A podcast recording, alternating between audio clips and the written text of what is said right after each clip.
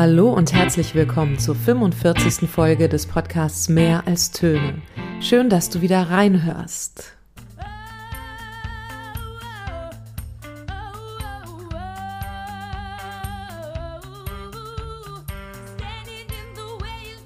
Die Sängerin aus diesem Band hat etwas erreicht, was bisher ähm, kaum welcher Frau aus queeren Welt ähm, gelungen ist. Nämlich sie hat ein sehr breites Publikum erreicht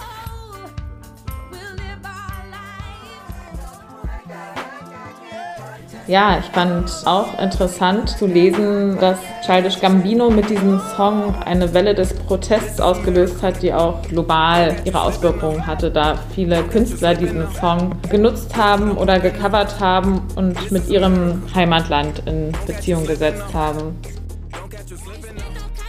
Im Song spricht sie halt den Alltagsrassismus und den strukturellen Rassismus in Deutschland an. Und ich glaube, jede Zeile ihres Liedes hat sehr viele Beispiele dafür und ähm, beschreibt das auch wirklich eindrücklich. Das waren bereits drei erste kurze Einblicke in Podcast-Folgen, die in diesem Sommersemester auf dem Campus Rüdli entstanden sind. Gemeinsam mit 13 Studierenden bin ich von April bis Juni jeden Mittwoch zu dieser Gemeinschaftsschule in Berlin-Neukölln gefahren. Dort haben wir uns mit den SchülerInnen eines elften Jahrgangs und ihrem Musiklehrer Felix Oeser morgens um acht zunächst auf dem Schulhof getroffen. Nach einem kurzen gemeinsamen Warm-up und einem kleinen Input sind dann immer sechs Gruppen in verschiedene Räume des Gebäudes geströmt, um an ihren Podcast-Folgen zum Thema Protest in der Musik zu arbeiten. Diese Podcast-Folge ist nun ein Gespräch zwischen dem Musiklehrer Felix Oeser und mir, das wir mit ein bisschen Abstand zum Podcast-Projekt geführt haben. Wir blicken auf die gemeinsame Zeit zurück und sprechen darüber, welche Entwicklungen Felix Oeser beobachtet hat und was er als Musiklehrer aus diesem Projekt mitnimmt. Zwischendurch wirst du Ausschnitte aus den Podcast-Folgen hören, die entstanden sind. Hier sprechen die Studierenden und SchülerInnen Lea, Marina, Roland, Eleanor, Alia, Ibrahim, Indi und Magdalena. Sie unterhalten sich über Nuras Song Niemals Stress mit Bullen, über This is America von Childish Gambino und Standing in the Way of Control der Band The Gossip. Viel Spaß beim Anhören des Interviews und der Ergebnisse unseres Podcast-Projekts. Wie haben dir denn die Ergebnisse gefallen, die wir uns vor kurzem angehört haben? Ich fand das äh, durchweg beeindruckend, wie die Jugendlichen da sich geschlagen haben. Und ich war sehr begeistert von den Ergebnissen. Das war eine große Bandbreite und es waren auch sehr unterschiedliche Ergebnisse, aber das hat in vielen Teilen durch unterschiedliche Aspekte dann überzeugt. Also sei es die lockere Gesprächsatmosphäre, die in einer Gruppe zustande gekommen ist, ähm, wo, was dann wirklich wie ein realer Podcast wirkte und sich dann locker und trotzdem fundiert ausgetauscht wurde über einen Protestsong. Oder sei es auch die ähm, vielleicht in einer anderen Gruppe nicht ganz so lockere Gesprächsatmosphäre, aber dafür die sehr guten und klugen Details, die dann zu einem Song genannt wurden. Also das war überraschend, wie äh, gut sich die äh, Jugendlichen dann auf die Studierenden eingelassen haben. Und ja, ich war wirklich sehr zufrieden mit den Ergebnissen. Sie spricht halt ganz viel aus ihrer eigenen Perspektive, aber dann finde ich es interessant, den ähm, Refrain, dieses Ich bin doch kein Rassist, ich habe einen schwarzen Freund, den sie rausnimmt, ist ja dann quasi nicht aus ihrer Sicht gesprochen, sondern, wie ich das aufgefasst habe, aus der Sicht ähm, einer weißen Person. Mhm. Genau, das spricht ja auch den Alltagsrassismus an, ähm, dass man einfach mit so kleinen Aussagen, die vielleicht nett gemeint sind, dann doch jemanden beleidigen kann oder angreifen und das aber gar nicht so wahrnimmt. Genau. Ich glaube, weil natürlich Sprache auch super mächtig ist und man damit sehr schnell Menschen verletzen kann und so ein Wort ist einfach sehr schnell ausgesprochen, ohne vielleicht vorher genau drüber nachgedacht zu haben. Und gerade dieser Satz, dafür sprichst du aber wirklich gutes Deutsch, muss sagen, habe ich auch schon mal jemanden mit einer Migrationsgeschichte gegenüber ausgesprochen, weil ich das auch ehrlich meinte, aufrichtig meinte und wollte ein bisschen Wertschätzung zeigen, aber vielleicht kam, also weiß ich jetzt nicht, wie das auch immer bei den Menschen dann ankommt, ob die das vielleicht auch genau gegenteilig auffassen. Also ehrlich gesagt, da, ich bekomme auch so viele Aussagen, dass ich auch sehr gut Deutsch kann, weil ich bin auch so seit zwei Jahren hier in Deutschland und eigentlich, das macht mich auch so stolz einfach darauf, weil ich so wirklich ganz gut gemacht habe und einfach, dass, dass ich so die Sprache einfach äh, beherrschen kann. Also, dass ich einfach sprechen kann, dass ich Deutsch kann, dass ich ja, also es kommt drauf an, an der Ansicht von den Menschen. Zum Beispiel, ich finde das ganz cool, zum Beispiel, aber Nora hat das Gegen, also Gegenteil eigentlich das gefunden. Ja, ich finde das. Ja, ich denke, das, äh, da macht der Ton auf jeden Fall die Musik. Das ist die Frage, wer sowas sagt und in welchem Kontext. Was ich auch sehr interessant im Musikvideo fand, und zwar als er immer einen angeschossen hat, sowohl in der ersten Szene oder auch bei der Chorszene, hat er immer, nachdem er die Person erschossen hat, die Waffe in ein rotes Tuch gelegt. Wenn ihr Zuhörer euch das Musikvideo anschaut, könnt ihr genau darauf achten, wie er es in ein rotes Tuch legt. Und zwar soll es eine klare Anspielung auf die Verharmlosung der Waffenpolitik und darauf, wie stolz Amerika auf ihre Knarren sind, was leider in Amerika ein sehr großes Problem ist. Unser Projekt, das war ja wieder relativ kurz, nur sechs bis sieben Wochen etwa. Welche Entwicklung konntest du denn in der Zeit beobachten bei den Jugendlichen? Auch das war so ein bisschen unterschiedlich. Man müsste ja jetzt eigentlich erwarten, dass man sagt, okay, ähm, im Kompetenzbereich Musik verstehen und reflektieren ähm, gab es da ganz große Fortschritte und die gab es auch.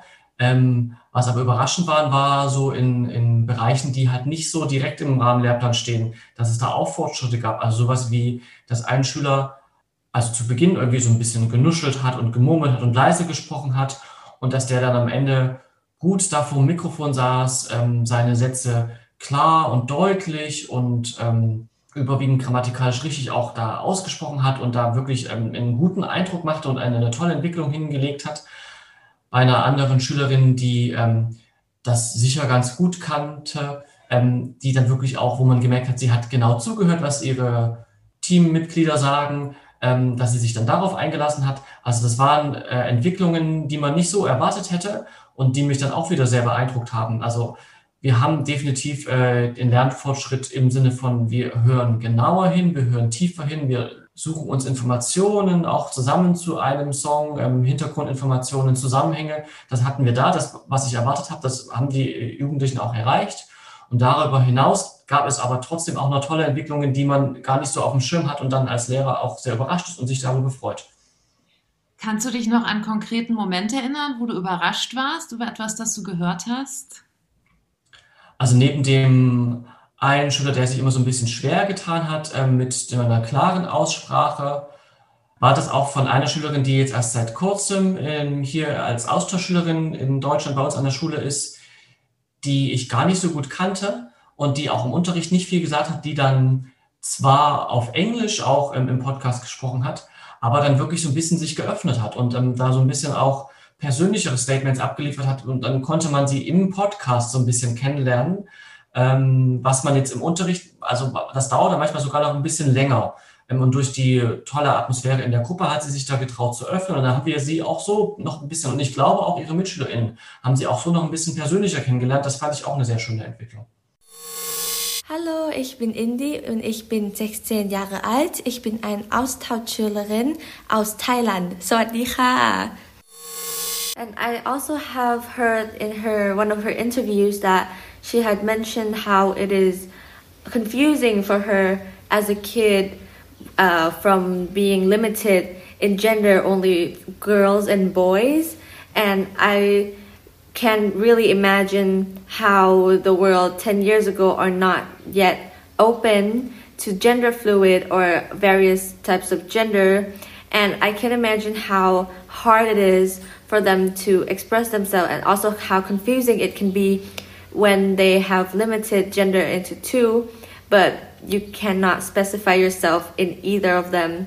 And I think it is a really good advantage for uh, my generation, for example, to having a lot of support on both social media and also the people around us are more understanding and more concerned about people expressing themselves in different genders. So I think this is a really good point.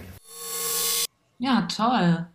Und Jetzt ist auch noch, glaube ich, eine interessante Frage, was du LehrerInnen empfehlen würdest, die jetzt auch so ein Podcast-Projekt durchführen möchten? Also was sollten sie bedenken im Rahmen der Planung und der Durchführung von so einem Projekt? Ich weiß gar nicht, ob es da so gut ist, so ein, so ein Handlungsleitfaden oder so Rezepte für sowas zu geben, außer dass man wirklich ähm, auch während der Erarbeitungsphase immer wieder genau hinhören muss und sich darauf einlassen muss, was dann vorhanden ist ähm, klar gibt es so ein paar technische ne, Tricks. Ähm, da hast du ja dann auch gut unterstützen können, ähm, dass man irgendwie die Aufnahme äh, nur kurz startet und dann schon mal überprüft, ob der Ton in Ordnung ist, wie man sich zum Mikrofon positioniert. Wir haben das aber ähm, relativ offen gelassen von der Fragestellung und auch vom Ablauf des Podcasts gab es nur so ein paar grobe Anhaltspunkte, was ist ein guter Anfang, was ist ein gutes Ende was erwarten wir so ungefähr äh, im, im, Hauptteil in, in, dem, in der Diskussion. Ähm, ich glaube, da habe ich jetzt nochmal gelernt, dass es in Ordnung ist, da den Jugendlichen auch Freiraum zu lassen und das nicht so sehr eng zu gestalten.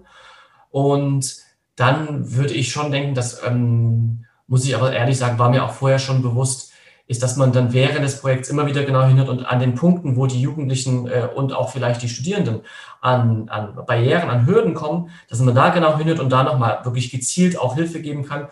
Und das, was wir letztlich gemacht haben, auch konkrete Vorschläge zu machen, konkret zu steuern, wenn die nicht weiter wussten.